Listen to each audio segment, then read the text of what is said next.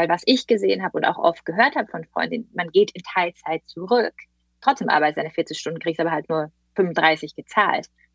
Du machst es aber, und das finde ich interessant, wenn ich dann Freundinnen frage, naja, warum geht ihr in Teilzeit zurück? Weil sie sagen, naja, weil wenn ich dann um halb drei aufstehe und mein, mein, mein, mein Kind von der Kita abhole, bekomme ich keine komischen Blicke. Und diese komischen Blicke sollten halt gar nicht sein. Herzlich willkommen bei Mama Leaders, dem Podcast, in dem wir von inspirierenden Müttern lernen, wie sie Karriere und Familie vereinbaren. Wir alle wissen, dies ist keine leichte Aufgabe. Aus diesem Grund habe ich Mama Leaders gegründet. In jeder Episode interviewe ich Unternehmerinnen oder Frauen in Führungspositionen, die offen über ihr Leben, Motivation und Herausforderungen erzählen.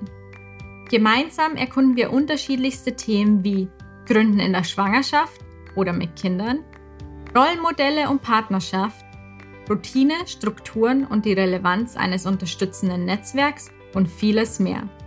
Das Ziel des Podcasts ist es, unterschiedliche Modelle zur Vereinbarkeit von Karriere, und Familie aufzuzeigen und erfolgreichen Müttern eine Plattform zu bieten, damit wir von ihnen lernen können.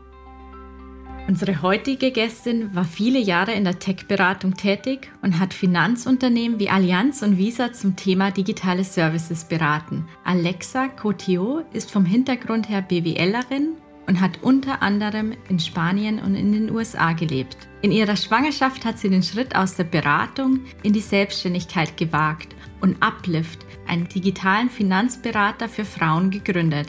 Ich freue mich sehr auf unser Gespräch. Herzlich willkommen, Alexa. Hallo, freut mich da zu sein. Wir haben ja schon gehört, du hast in der Schwangerschaft zusammen mit deiner Mitgründerin Martina gegründet. Kannst du uns auf deine persönliche Reise etwas mitnehmen und erzählen, wie dich deine berufliche Entwicklung zur Gründung von Uplift geführt hat? Ja, sehr gerne.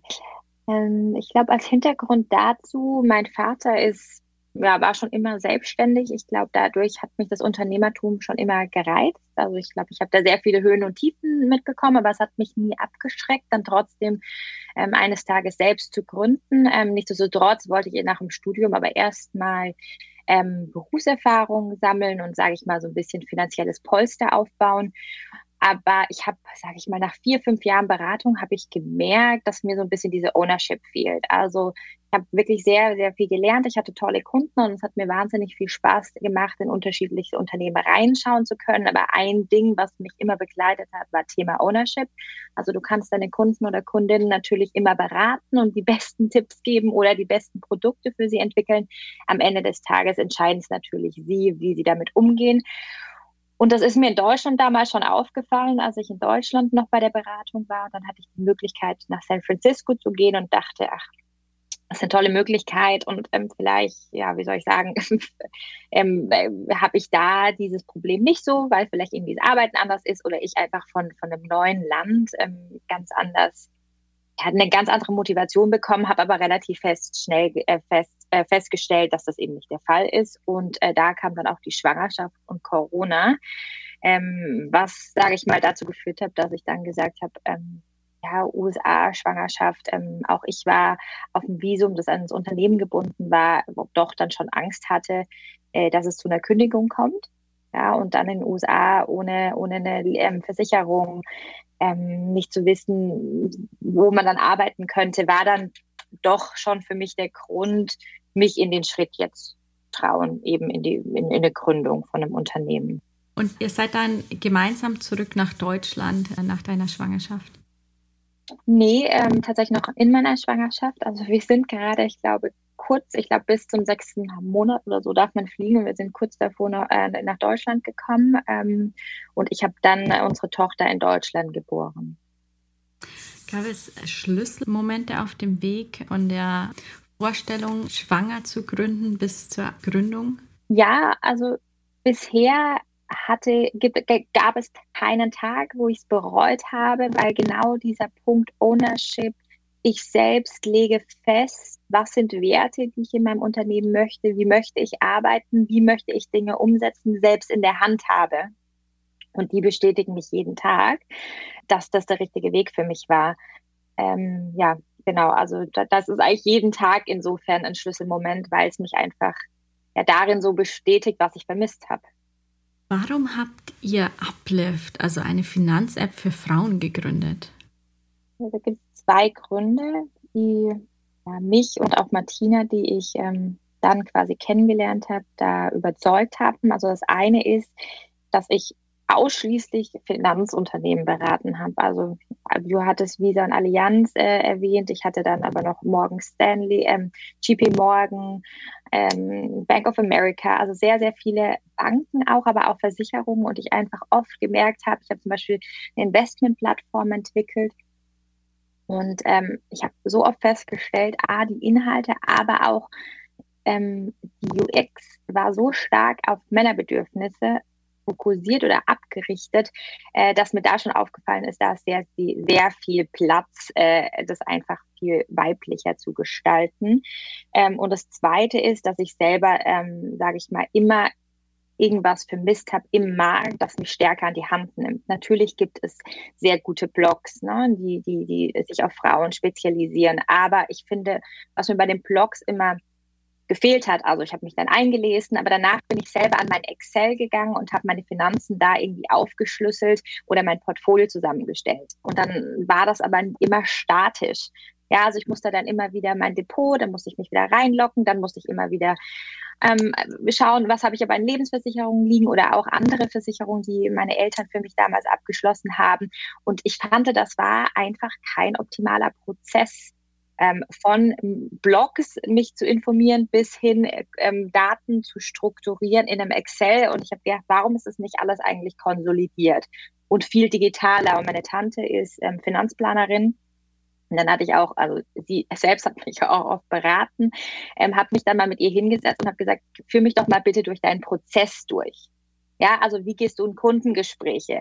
Und da habe ich dann gemerkt, und ich kann es auch viel von der Allianz, ne, gerade diese Kundengespräche, dass da sehr viel zu digitalisieren ist und eigentlich Mann oder beziehungsweise Frau in unserem ähm, Falle das auch selber machen kann. Ne? Also immer natürlich mit dem mit dem Punkt, wo dann persönlicher Kontakt möglich ist, aber an sich diesen Fragebogen ausfüllen, eine Auswertung bekommen, Produkte auswählen, wenn das so leicht gemacht ist und so verständlich, dann kann das jeder alleine. Und das war für mich so ein bisschen auch natürlich keine neue Erkenntnis, ähm, dass in der Finanzbranche auch gerne viel komplexer gemacht worden ist, einfach um diese Abhängigkeit zu einer Berater, Beraterin natürlich sicherzustellen. Ne? Und das ist, wo ich gesagt habe, da möchte ich ansetzen. Und da in dem Kontext habe ich dann auch Martina kennengelernt die als Produktdesignerin natürlich äh, prädestiniert ist, ähm, ähm, sage ich mal, ähm, mit mir das dann auf die Straße zu bringen. Ähm, als BWLerin war das dann ein perfekter Match sozusagen.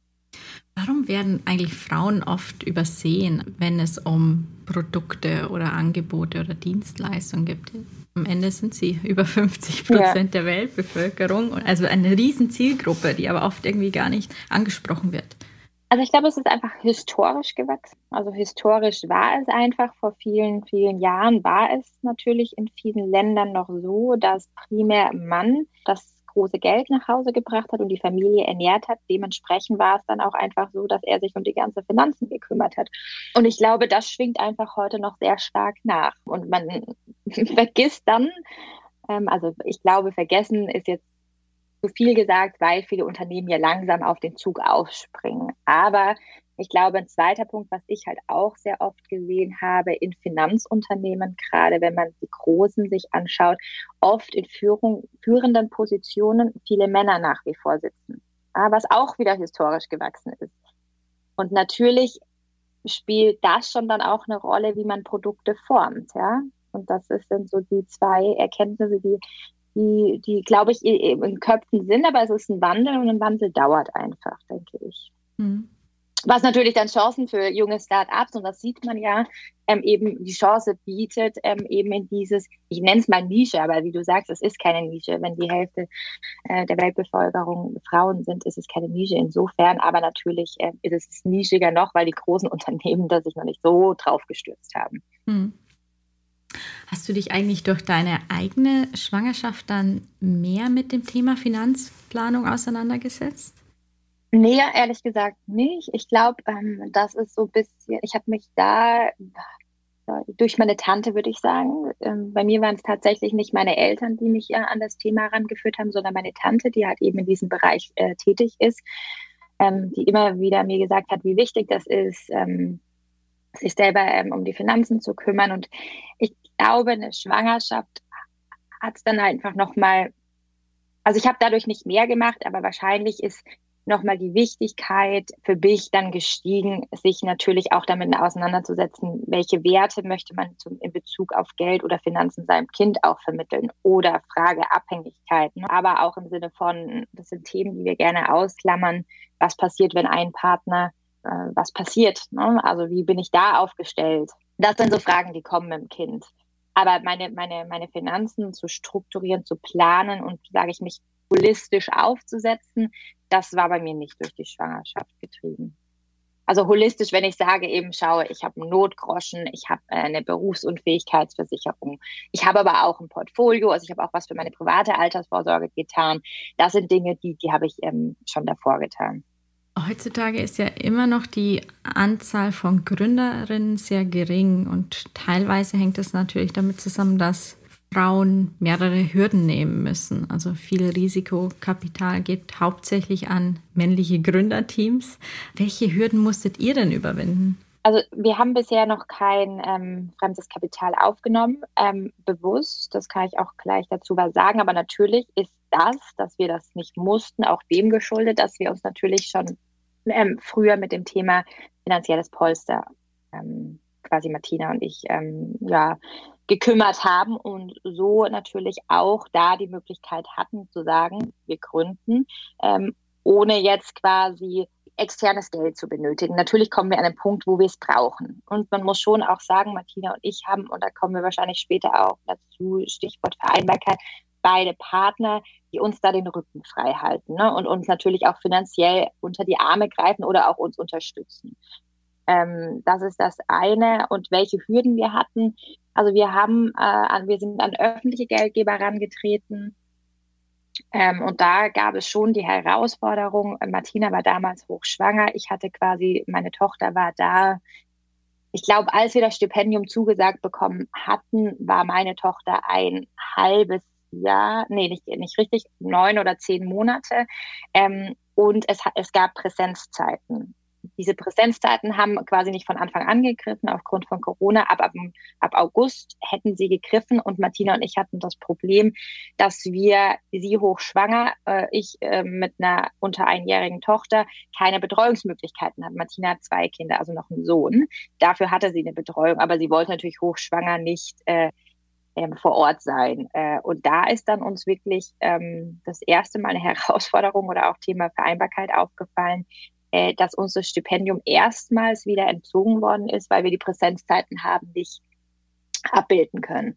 Ne? Und unsere Vorschläge wie, wir gehen, ähm, wir holen die Stunden nach, sobald wir Betreuung haben oder eben Martina ähm, ihr Kind geboren hatte oder ähm, wir nehmen, ich in dem Fall mein Kind mit vor Ort, ging nicht. Ähm, da waren wir das erste Mal konfrontiert, okay, krass, so einfach, also dieses Thema Vereinbarkeit und gerade bei öffentlichen Institutionen scheint ja auch noch ein Riesenproblem zu sein. Man muss aber sagen, sie haben uns jetzt einen Kompromiss angeboten, das, oder sie haben uns schon währenddessen Kompromiss angeboten, ab Januar das ähm, Stipendium quasi anzutreten oder die, die öffentliche Gelder zu bekommen. Ähm, war aber alles noch unsicher, weil die Förderungsbedingungen auch waren. Man muss vor Ort sein und wir natürlich Angst haben, was ist, wenn Kinder krank sind, was ist, wenn wieder Corona kommt. Aber das Gute ist, die Förderungsbedingungen wurden jetzt quasi angepasst, sodass wir jetzt ab Januar daran teilnehmen können. Also insofern muss man sagen, wir hatten da dann schon auch die Bereitschaft, dass Leute uns entgegenkamen, aber auch, muss man sagen, wir haben auch nicht locker gelassen. Ne? Wir haben dann einfach gesagt, dass es nicht sein kann. Ähm, und ich bin dann auch ähm, zu ähm, Gleichbestellungsbeauftragten in Berlin, Diskriminierungsabteilung. Also es gibt ja diverse Einrichtungen ähm, öffentliche, an die man sich wenden kann, wenn man eben, wenn einem sowas widerfährt. Und das habe ich auch alles in Anspruch genommen um einfach da, sage ich mal, ein bisschen Bewegung reinzubringen. Und ich habe ähm, das auch öffentlich gemacht. Also ich habe äh, ähm, mit einer Anwältin auch dazu gesprochen, ähm, mit der Sandra Runge, die sich ja auch sehr stark für das Elternrecht einsetzt, aber eben auch ähm, mit ähm, Magazinen, um einfach dem Thema mal ein bisschen Auftrieb zu geben. Und es war ja am Ende dann erfolgreich, wenn Sie wirklich die ähm, Bedingungen angepasst haben. Super. Ja, also am Ende war es erfolgreich. Und ähm, muss ich sagen, es war im Nachhinein ist es auch ein sehr äh, gutes Gespräch, auch mit dem Senat. Äh, Senat für Wirtschaft ist dahinter für Wirtschaft und Energie. Und ähm, muss ich auch sehr sagen, da war ich dann auch sehr positiv überrascht, wie stark man doch sein Wort gehalten hat. Also das fand ich dann doch schon toll. Was müsste sich denn deiner Meinung nach ändern, um zukünftig Gründerinnen, aber auch im Besonderen Mütter, die gründen, äh, die gleichen Chancen zu ermöglichen? Also für mich, das war, für mich das größte Takeaway ist ähm, diese Offenheit und Flexibilität. Also Offenheit im Sinne von, ja, also ich finde nach wie vor schwebt in vielen Köpfen diese Vorurteil, sobald Frauen ein Kind haben oder auch Kleinkind, sind sie weniger produktiv. Die das habe ich, finde ich, sehr oft erfahren, dass das die Ängste sind von, von Leuten, ob das jetzt der Arbeitgeber ist, Geldgeber etc. Das ist für mich eine Wahrnehmung, die so nicht stimmt. Und ich glaube, eine Freundin von mir hat das sehr gut zusammengefasst. Woran liegt das? Und ich glaube, es ist diese künstliche Trennung von, von Eltern und Kind auf der Arbeit. Ja? Und zum Beispiel muss ich sagen, befürworte ich es sehr stark und Martina und ich machen das sehr oft. In gewissen Meetings haben wir unsere Kinder dabei, weil ähm, entweder haben wir gerade keine Betreuung etc. Zum Beispiel, wenn wir Workshops machen. Da ist es überhaupt gar kein Problem, wenn die Kinder nebenan spielen und wir quasi machen einen Workshop.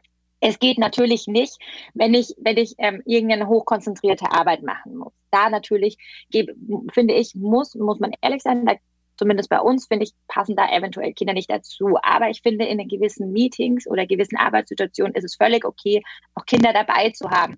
Und ich finde, dass das hat man sehr oft sehr künstlich getrennt. Ich hoffe, Corona hat dadurch die viele ne, Verschmelzung von zu Hause und Arbeit auch einen positiven Beitrag geleistet, weil man öfters Kinder auch gesehen hat. Und ich finde, das, das ist sehr wichtig. Und das Zweite für mich ist neben dieser ganzen Offenheit ist für mich Flexibilität. Einfach zu sagen, nur weil ich nicht 9 to 5 am Rechner sitze, bin ich nicht weniger produktiv. Ja, also ich finde, ich bin viel produktiver geworden und das hört man ja auch immer. Ich dachte immer, ja, vielleicht ist es nur eine Floskel, aber für mich ist es wirklich so. Dadurch, dass ich eine gewisse Zeit nur habe, verkünstle ich mich viel weniger.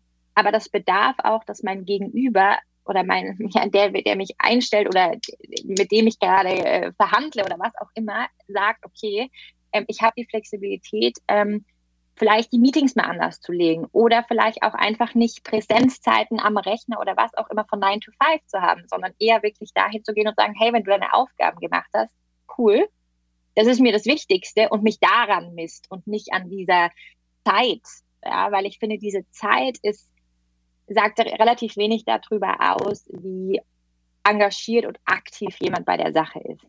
Wie hast du denn deine Elternzeit als Startup-Gründerin geplant und dann auch verbracht?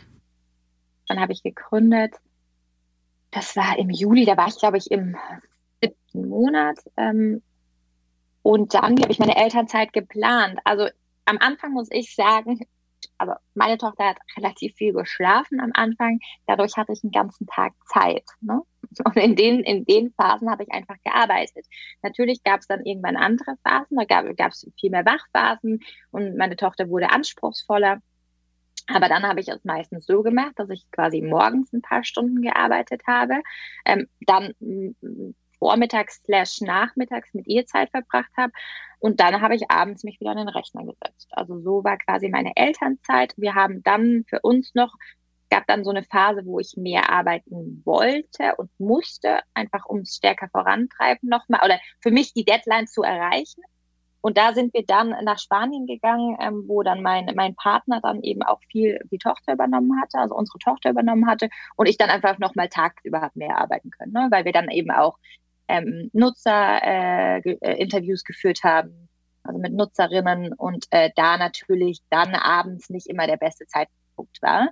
Aber da, äh, wie ich eben sagte, ist, glaube ich, wichtig, sich mit seinem Partner abzustimmen, was ist möglich, kann er dann mal übernehmen, etc.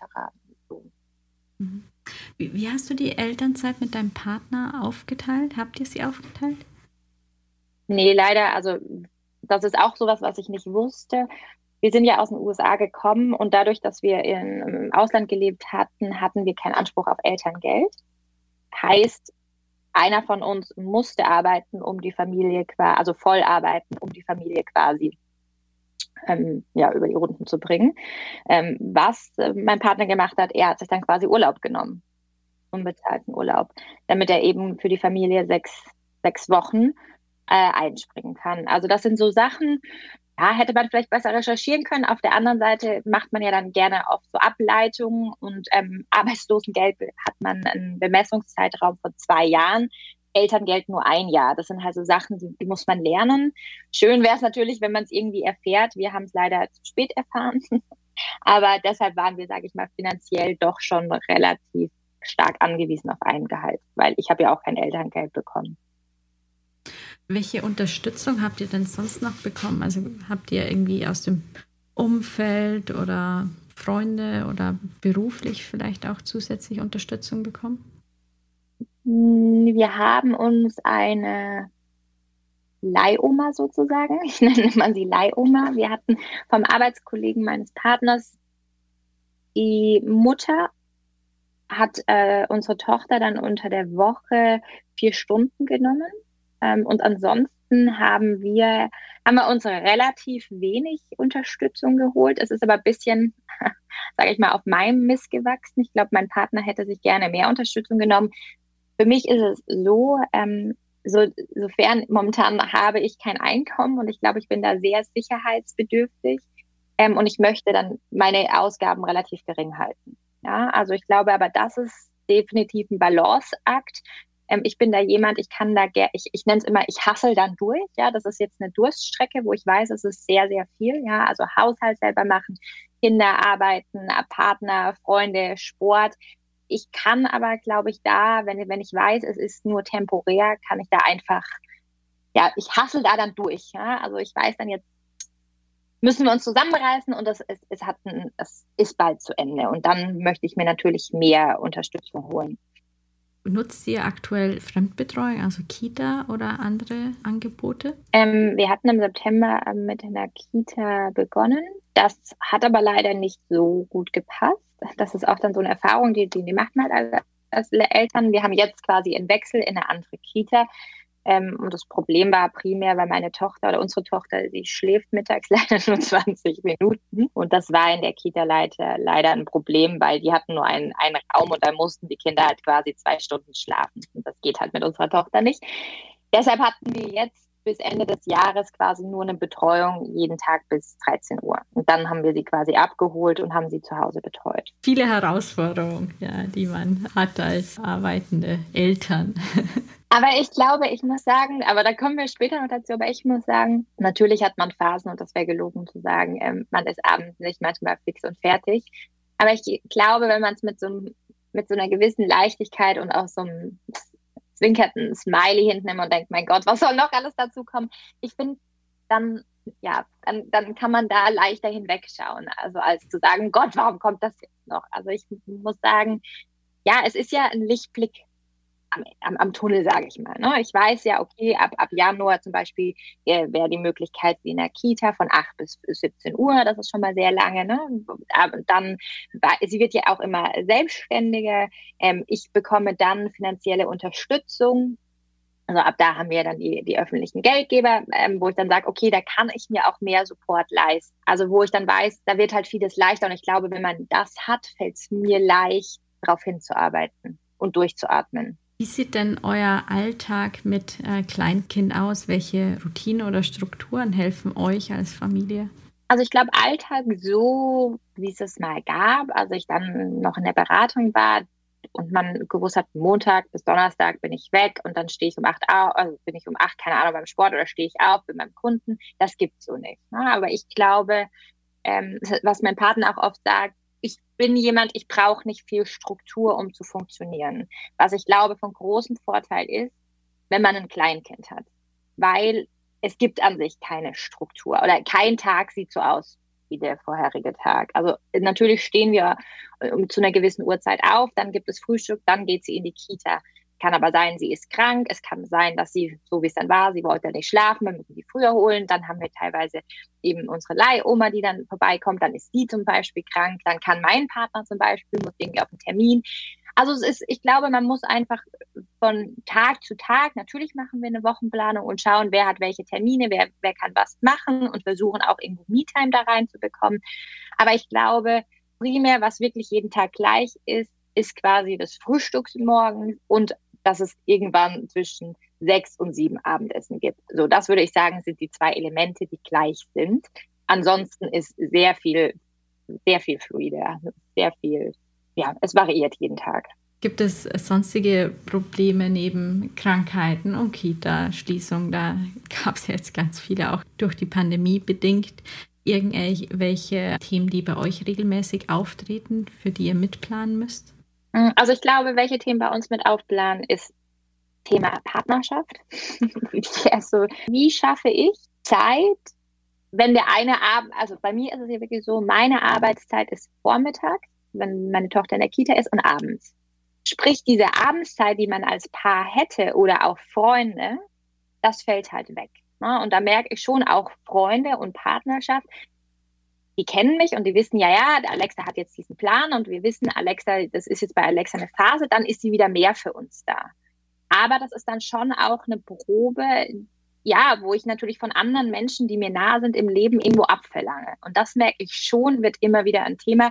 Das ist eine, Heraus ist eine Herausforderung, doch schon irgendwo. Also da muss ich sagen, bin ich noch nicht optimal, ähm, weil ich dann einfach sage, so meine zwei Sachen, Prioritäten sind gerade Tochter und ähm, meine Gründung oder meine Firma. Ähm, und da gehe ich dann all in und bei dem anderen merke ich dann, nehme ich mich einfach zurück, um meine, um meine Energieressourcen so ein bisschen nicht voll aufzubrauchen. Und das ist dann schon, wo ich da sage, da muss ich einfach besser werden, weil es ist ein Balanceakt. Ne? Also und ähm, da sollte weder meine Freunde noch mein Partner, auch noch auch meine Gesundheit. Also ich habe früher sehr viel Sport gemacht und das merke ich, das fehlt mir. Aber das schraube ich dann einfach immer zurück. Und das glaube ich, da muss ich einfach besser drin werden. Wie schaffst du dir denn hin und wieder Freiräume, um mehr Zeit entweder als Paar oder einfach für dich selbst zu haben zum Auftanken, Sport? Ah, das mache ich einfach zu wenig. Ich glaube, da, da, wie schaffe ich das? Also momentan schaffe ich wenig, zu wenig. Und wenn ich es schaffe, ist es, dass ich jetzt sage in meinem Kopf, ähm, es ist jetzt okay, dass ich jetzt nicht arbeite. Ja, aber das muss ich dann irgendwie, weil ich habe gerade ähm, irgendwas sage ich mal, irgendwas ist gerade abgearbeitet, zum Beispiel, dass wir, wir haben die Beta rausgebracht, ähm, ich habe, das Stipendium hat jetzt geklappt, etc. Dann gönne ich mir schon mal so einen Moment der Belohnung und sage, okay, jetzt kannst du dir mal kurz, jetzt, jetzt geh mal Sport machen oder so. Und das ist ja eigentlich falsch. Weil, oder auch jetzt habe ich ein Dinner mit meinem Partner oder jetzt gehe ich zu einer Freundin auf ein Glas Wein oder so. Ich finde, das, das ist dann, wenn, irgend, wenn eine Belohnung und ich finde, das soll, das dürfte es nicht sein. Also es müsste viel stärker äh, in meinem Alltag wieder integriert sein. Wie teilt ihr euch dann sonstige Sachen wie Care und Hausarbeit auf? Es ja, kommt ja noch mhm. obendrauf neben Kinderbetreuung und, und ähm, Unternehmen. Also ich würde schon sagen, dass es ja 50-50, weiß ich gar nicht, ob ich es in, in, in, Zahlen beziffern kann, aber es ist schon so, wir gehen halt Sonntag, setzen wir uns, oder ist unser Ziel, uns hinzusetzen, durch die Tagesplanung zu gehen. Ähm, meistens so mein Partner bringt quasi unsere Tochter zur Kita jeden Morgen. Ich hole sie Stand jetzt ab, weil es 13 Uhr ist und ähm, das geht meistens bei meinem Partner nicht. Ähm, und dann ist es aber so, dass wir eben schauen abends, wer hat welche Termine. Ähm, und dann der, der eben keine Termine hat, kocht ähm, versorgt meistens auch Zoe, also so unsere Tochter, und bringt sie dann ins Bett. So ist dann meistens die Aufgabenteilung. Und das ist schon, würde ich sagen, 50-50. Und natürlich müssen wir da flexibel sein, weil dann hat der eine zum Beispiel, mein Partner hat jetzt super viele hm, geschäftliche Termine abends, da springe ich dann mehr ein, aber dann ist es auch oft so, ähm, ich habe halt, sage ich mal so, dadurch, dass ich es mir selber planen kann, bin ich getrieben durch ein Team. Also Martina ist mein Team und ich habe natürlich bin ich mein eigener Chef, kann ich es mir nochmal anders legen, als wenn man angestellt ist. Dadurch habe ich mehr Flexibilität. Das ist schon so, aber ich würde schon sagen, wir versuchen es abends schon so aufzuteilen, 50-50. Und Hausarbeit, ähm, da, da haben wir einfach Aufgaben es gibt halt Sachen zum Beispiel, mich stört Wäschewaschen nicht, ähm, wo ich aber ganz schlecht bin, ist ähm, teilweise, also Müll runterbringen. Solche Aufgaben sind irgendwie nicht in meinem und das gleiche ist mit Einkaufen. Also ich mache zum Beispiel den, den Einkaufszettel, mein Partner geht einkaufen. Ja, also, und das ist schon da, da irgendwie, es hat sich irgendwie so eingekruft, dass jeder das macht, was er nicht ganz so schlimm findet. Aber natürlich kommen wir immer mal wieder an den Punkt, wo man merkt, ähm, der eine hat das Gefühl, er macht zu mehr und dann muss man halt wieder reden. In welchen Situationen hast du denn persönlich hin und wieder das Gefühl, wie soll ich das alles nur schaffen? Ja, das ist, ich glaube, ich weiß nicht, ob ich da ein gesundes Verhältnis dazu habe, kann man, glaube ich, kann ich so sagen. Ich glaube, ich habe das nicht. Ich empfinde es nicht. Es wird mir zu viel. Ich glaube, mein Körper sagt es mir dann irgendwann. Also ich hatte das auch schon in Beratungszeiten. Das ist dann nicht, dass ich irgendwie merke, boah, jetzt schaffe ich es nicht, sondern ich glaube, das ist, und das kann man sagen, irgendwie so ist gut, dieser Tunnelblick und durch, durch, durch.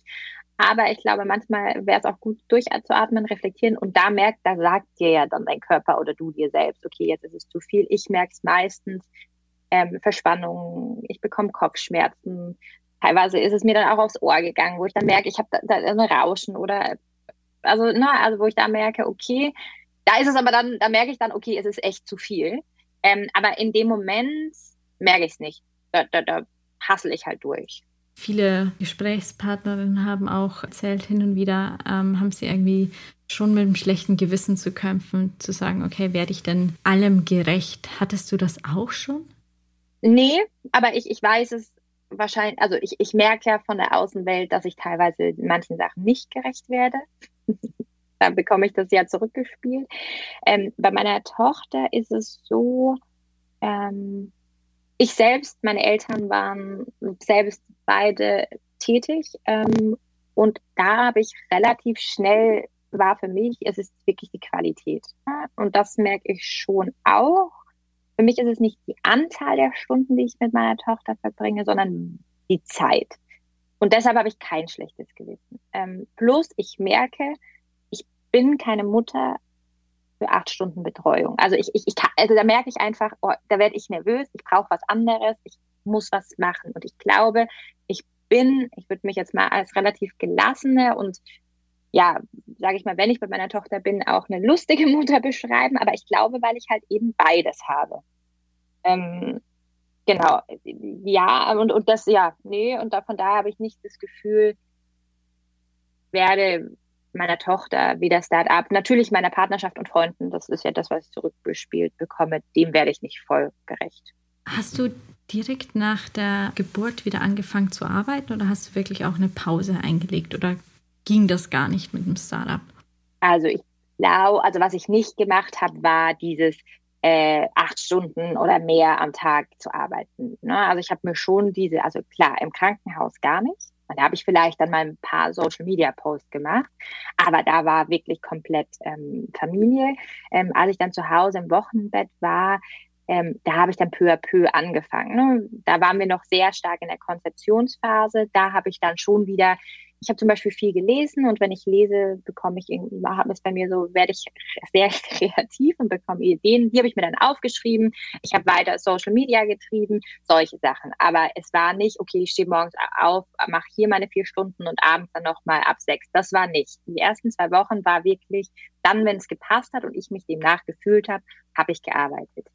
Ich glaube, das Glück war, was A, dass Martina natürlich selbst Mutter ist, selbst in ihrer ersten Schwangerschaft gegründet hat, sie damals noch nicht schwanger war, als ich gerade äh, meine Tochter geboren hatte äh, und ihr Sohn schon in der Kita war. Dadurch hatte sie viel übernommen. Ne? Also sie hat dann viel weiter treiben können. Und das Interessante ist, Jetzt ist es umgekehrt. Und das ist, glaube ich, dieses Geben und Nehmen, was sehr, sehr gut funktioniert, weil wir in einer sehr ähnlichen Situation sind. Ich glaube, wäre wär Martina äh, nicht in derselben Situation, gäbe es vielleicht manchmal oder auch umgekehrt von meiner Seite, sowohl als von ihrer Seite, das Gefühl, oh Gott, warum mache ich denn jetzt so viel und die andere so wenig? Ne? Aber dadurch, dass es bei uns halt eine Woche, also eben sich, sich abgewechselt hat, ist das völlig okay. Ähm, und so, glaube ich, haben wir uns auch sehr gut unterstützt, äh, wenn einer aufgrund von Schwangerschaft, Geburt vielleicht dann eben mal nicht acht Stunden straight am Rechner sitzt. Hattest du irgendwelche Vorbilder, äh, wenn es um das Thema Vereinbarkeit von Karriere und Familie geht? Ich glaube, meine Mutter. Also meine Mutter ist da, ähm, Ja, ich glaube meine Mutter. Also die war, ja, die hat das, finde ich, immer sehr gut. Die ist immer, die wollte immer für sich auch selber arbeiten und auch mit zwei Kindern. Klar, sie hatte den Vorteil, dass die Großeltern in der Nähe war, aber ich finde, wie sie es gemacht hat ähm, und die Zeit, die sie mit uns verbracht hat und das Verhältnis, was sie mit uns aufgebaut hat, ist für mich ein Vorbild, weil ich, sie ist eigentlich einer meiner besten Freundinnen und trotzdem war sie immer am Arbeiten. Ähm, und auch dahingehend, wie sie mich unterstützt hat. Also das merke ich auch. Sie hat mich total ähm, bestärkt darin, das zu machen und auch auch wenn es eben mal die Phasen gibt, wo man denkt, oh, krass, ähm, das ist jetzt echt eine Durststrecke, zum Beispiel Stipendium, wo sie auch sagt, gib nicht auf, kämpfe, das lohnt sich. Da ist sie auf jeden Fall, weil sie selber für sich so gelebt hat. Ne? Zwar in anderen Zeiten, in einem anderen Bereich, aber dennoch, ich glaube, da folge ich schon ihren Fußstapfen, sagt man, glaube ich, so. Habt ihr Großeltern in der Nähe, die euch auch im Alltag unterstützen können? Nee, leider nicht. Sieben Stunden entfernt. Ähm, nee, das, das ist natürlich von Vorteil. Wenn die Großeltern in der Nähe sind, sind sie leider nicht. Nee. Aber interessanterweise, meine Eltern, also beide unsere Eltern wohnen im Süden Deutschlands und mein Bruder zum Beispiel wohnt in München. Und natürlich sind meine Eltern schneller dort. Ähm, aber es war kein Grund für mich, weil wir hatten die Möglichkeit, München oder Berlin nach München zu ziehen. Weil München ist nicht die Stadt, wo ich sage, die zu mir passt. Ähm, ich habe selbst mal dort kurz gelebt.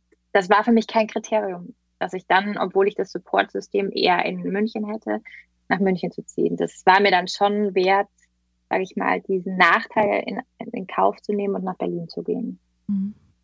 Warum passt Berlin besser? Also jetzt die Münchnerinnen, die jetzt alle zuhören, werden wahrscheinlich sagen, so als Schwachsinn. Aber was ich finde, ähm, ich hatte so das Gefühl, ich glaube, ich habe manchmal extreme Angst vor Rollenbilder. Und ähm, wenn ich mich als Mutter sehe, hatte ich Angst, dass ich in München in eine Rolle reingedrückt werde, womit ich noch nicht gekonnt hätte. Im Sinne von, ich auch mal mit seinem Kind zum Beispiel ist umgebunden, in der Bar zu sein, also draußen. Natürlich würde ich jetzt auch nicht eine verrauchte Bar in Berlin zu ge gehen oder mit, bei lauter Musik. Darum geht es mir nicht. Aber dass ich trotzdem meine Person Alexa nicht ablege direkt hatte ich das Gefühl, in München wird schwieriger, weil es doch einfach für mich empfunden eine konservativere Stadt ist. Also habe ich es empfunden. Das kann natürlich auch daran liegen, in, in den Kreisen, in denen ich mich bewegt habe. Aber ich habe so das Gefühl, in Berlin kann ich eher Alexa bleiben und mein Leben, das ich vorher hatte, so gewissen oder im gewissen Grad weiterführen. Kann ich total nachvollziehen, ja. Okay, okay. ja. Ja. Und du, also du, genau, du, äh, vor allem du, also du bekommst du selbst aus Bayern, dann ist es doch gut, dass ich da nicht so ein falsches Bild vielleicht habe. Gibt ja auch einen Grund, warum ich in Berlin lebe. Ja, genau. Genau. Ich würde gern auf das Thema Förderung oder Vorbilder für andere Frauen eingehen. Hast du dich persönlich für die Gleichberechtigung von Frauen oder Müttern eingesetzt? Bist du da irgendwo tätig? Nee, stand jetzt noch nicht. Ähm, was ich gemacht habe, ist, wir haben jetzt, aber ob ich da, ja, hat, hat nicht direkt was mit Gleichberechtigung zu tun, aber was mir sehr wichtig war, ist, mehr Frauen in, in, in der Phase zusammenzubringen. Und wir haben jetzt den ersten Female Founders Brunch ähm, initiiert und der ist auch sehr gut angelaufen und das würde ich gerne weiterführen. Und da schwingt das Thema mit das Gleichberechtigung natürlich irgendwo mit, aber es ist nicht darunter aufgehängt.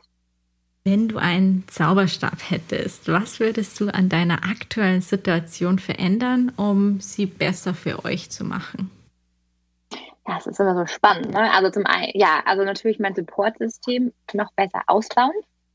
Ähm, wahrscheinlich könnte man es ganz einfach zusammen. Ja, wahrscheinlich ist es ja Supportsystem und das hängt irgendwo natürlich damit zusammen ähm, finanzielle Mittel. Also, und auch da kommt drauf an. Ne? Also zum Beispiel, ich glaube, Martina ist da auch ganz anders als ich. Die ist da bereiter, äh, von ihrem Ersparten zu nutzen, um sich das zu gönnen, ja, und sich dadurch vielleicht ein Stresslevel abzubauen. Ich hingegen bin da sehr, äh, wie soll ich, ja, Sicherheit oder ich weiß es nicht. Also ich, bei mir war es so, ich habe gesagt, okay, das ist das Geld, was ich für eine Gründung nehme und darüber hinaus geht nicht. Und möchte ich auch nicht. Also geht schon, aber ich möchte es nicht. Und da zwinge ich mich dann schon, zu sagen, okay, das ist jetzt so und ich wollte diesen Weg gehen mit dieser Gründung. Und da sind es jetzt einfach nochmal ein paar Monate, die knackig sind und sehr viel Arbeit ist. Aber da zwinge ich mich da durch.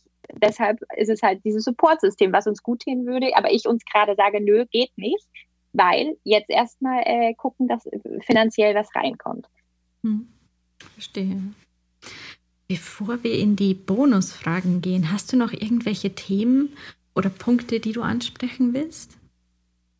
Ja, also ich glaube, was echt super wäre, was, was, was ich jetzt gemerkt habe, ist einfach viel stärker in den Austausch zu gehen und hat auch einfach, und Martina und ich haben auch lange zum Beispiel damit, ja, ist es gehadert oder wir waren uns unsicher, sollen wir es auch wirklich so öffentlich spielen, auch das Thema Familie Karriere, Thema Vereinbarkeit öffentlicher zu zeigen. Ne? Und ich glaube, es gab ja eben von einer Essentia-Kollegin sozusagen einen Post vor längerem und ich glaube, der ist echt durch die Decke gegangen, wo sie zeigt, wie sie auf einer Konferenz präsentiert. Und ich glaube, das sind so Themen, die ich finde viel, viel wichtiger sind und wir viel mehr in den Austausch gehen müssen. Es müssen nicht mehr Mütter sein, auch Väter, ja, um einfach da einen Wandel her herzurufen und eben diese künstliche Trennung irgendwie abzuschaffen. Ich glaube, dass das ist so für mich so wichtig geworden. Ähm, ja, da, dass da einfach mehr, und da tut sich ja auch sehr viel. Also da bin ich auch sehr positiv, aber ich glaube, man kann sich in dem Bereich nie genug vernetzen und nicht,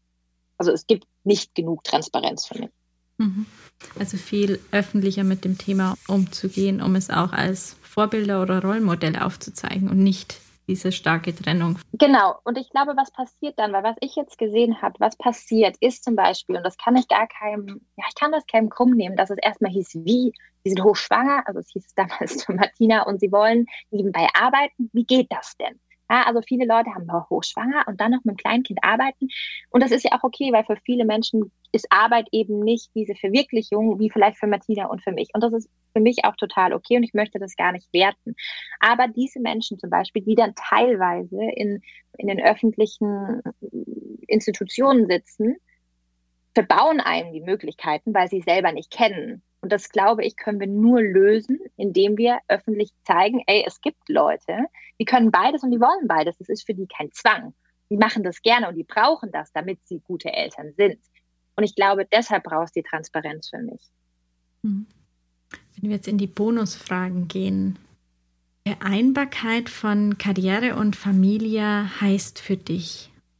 Also erstmal heißt für mich, ist es quasi, jeder Tag ist anders und unplanbar. Und das ist ich glaube, das ist auch so ein bisschen auch völlig okay. Also es muss irgendwie völlig okay sein, weil ich glaube, sobald man sich dagegen wehrt, wird, kommt man in so ein Rabbit Hole und es wird nur stressiger, man wird sauer auf sich selbst, dann wird man sauer dem Kind gegenüber. Ich glaube, das da entwickelt sich ein Teufelskreis. Deshalb glaube ich, das anzunehmen und zu akzeptieren, ist für mich Schritt Nummer eins. Und dann ist es halt eben für mich bedeutet es auch für mich ganz persönlich eben diese Flexibilität und eine gewisse Gelassenheit. Ne? Also dann keine Ahnung, wenn ich dann teilweise gehe, wie ich teilweise meine Tochter in der Kita abhole äh, oder irgendwie noch mal draußen bin mit einer Hose, die fünf Flecken hat und natürlich bin eigentlich nicht ich das, ähm, aber irgendwo dann drüber lachen und sagen, mein Gott, jetzt ist es halt so. Ja? Und ähm, ich glaube, das hilft mir manchmal einfach auch den Tag so hinzunehmen, wie er ist und abends zu sagen, ach, war doch ein schöner Tag.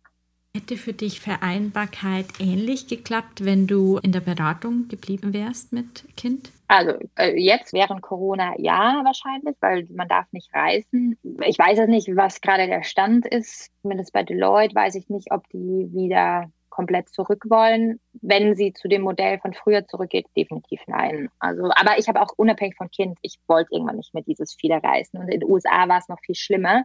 A, weil die Flüge total lang waren und B, weil ich sonntags los musste. Und für mich war dann immer ab samstags, war ich mit dem Kopf schon wieder am Reißen. Und ich finde, wenn sobald man fliegt, und es geht vielleicht vielen so, ist man nicht so entspannt wie mit einem Zug, weil man weiß, ach, dann gehe ich halt auf den nächsten. Wenn du einen Flieger verpasst, dann hast du halt ein Problem. Und das habe ich gemerkt, dieses an, das war für mich eine Anspannung und die wollte ich nicht mehr. Und das hat irgendwie mit Kind noch weniger wahrscheinlich. Ja. Als Bundesministerin für Familie, Senioren, Frauen und Jugend würdest du, was würdest du ändern? Also ich würde eben dieses, ja, dass, dass das Denken zeitgemäßer wird. Ne? Also mit zeitgemäß meine ich, Und das fand ich so interessant, also weil ich habe nie dem öffentlichen Bereich zu tun gehabt, obwohl ich einige Freunde habe, die da arbeiten, aber irgendwie war das nie so ein Berührungspunkt für mich. Aber ich habe festgestellt, dass das Denken dort teilweise noch viel stärker hinterherhinkt, als jetzt zum Beispiel in, im digitalen Bereich, wo ich gearbeitet habe. Ne? Weil diese flexible Arbeitsweise, die gibt es da teilweise nicht. Oder ist einfach nicht noch nicht, noch nicht so angekommen, hatte ich das Gefühl. Und ich glaube, Deshalb würde ich mir mehr wünschen, dass man sagt, ja, man fördert das irgendwie in öffentlichen Institutionen, aber auch in Unternehmen. Es gibt ja noch viele Großunternehmen oder auch Mittelständler oder was auch ich, wo eben diese flexible Arbeitszeit noch gar nicht möglich ist. Und da muss ich sagen, finde ich, sollte irgendeine Incentivierung kommen, dass Unternehmen, Institutionen einfach anfangen, umzudenken weil ich einfach glaube, ich war in einer Bubble unterwegs, wo es gang und gäbe war, aber ich habe jetzt eben durch dieses Stipendium, äh, öffentliche Geldgeber, äh, schon mitbekommen, dass das in vielen Bereichen einfach gar nicht so ist. Und da würde ich mir schon wünschen, dass da mehr gemacht wird einfach. Weil ich auch glaube, das bedingt sich. Ich habe auch eben nochmal ähm, geschaut, wie das eigentlich mit Teilzeitbereich ist. Und in Deutschland, ich glaube, neben den Niederlanden ist, ist Deutschland ein Land, wo die meisten Frauen in Teilzeit sind, mit den Niederlanden zusammen. Und ich glaube, das hängt ja zusammen. Ich glaube, viele Frauen gehen in Teilzeit zurück, weil sie auch keine anderen Möglichkeiten sehen. Wenn wir aber jetzt flexiblere Arbeitszeiten hätten, könnten die Frauen doch vielleicht auch Vollzeit zurück, weil was ich gesehen habe und auch oft gehört habe von Freundinnen, man geht in Teilzeit zurück trotzdem arbeitest deine 40 Stunden, kriegst aber halt nur 35 gezahlt. Du machst es aber, und das finde ich interessant, wenn ich dann Freundinnen frage, naja, warum geht ihr in Teilzeit zurück? Weil sie sagen, naja, weil wenn ich dann um halb drei aufstehe und mein, mein, mein, mein Kind von der Kita abhole, bekomme ich keine komischen Blicke. Und diese komischen Blicke sollten halt gar nicht sein. Und da finde ich, muss einfach was getan werden. Und das sollte halt auch irgendwo durch die Regierung gepusht werden. Was ist denn der beste Tipp, den du je zum Thema Vereinbarkeit von Karriere und Familie bekommen hast? Das hat eine Freundin von mir gesagt. Also sie hat sechs Monate vor mir das Kind bekommen und ähm, sagte, folge einfach deiner Intuition. Und das ist bei, auch bei Thema Vereinbarkeit so. Also das merke ich auch jetzt.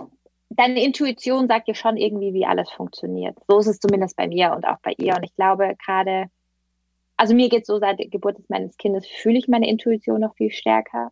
Ähm, wie muss ich das machen? Wie muss ich in den Tag? Wie muss ich das mit meinem Partner aufstellen? Da muss ich schon sagen, kommt viel mal, schon viel von meiner Intuition und das fand ich, hat mich jetzt, ja, hat mich gut, gut begleitet und mich auch gut durch das letzte Jahr gebracht mit Corona und allem. Das sind doch sehr schöne Abschlussworte mehr auf die Intuition hören und der Intuition besser folgen. Ja.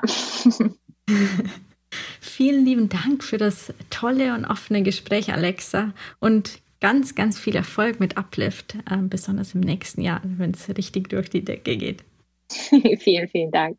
Hat mich sehr gefreut, mit dir zu sprechen und hoffentlich auf bald in Berlin. Ja, hoffentlich auf bald in Berlin. Vielen Dank fürs Zuhören. Ich hoffe, diese Folge hat dich genauso inspiriert wie mich.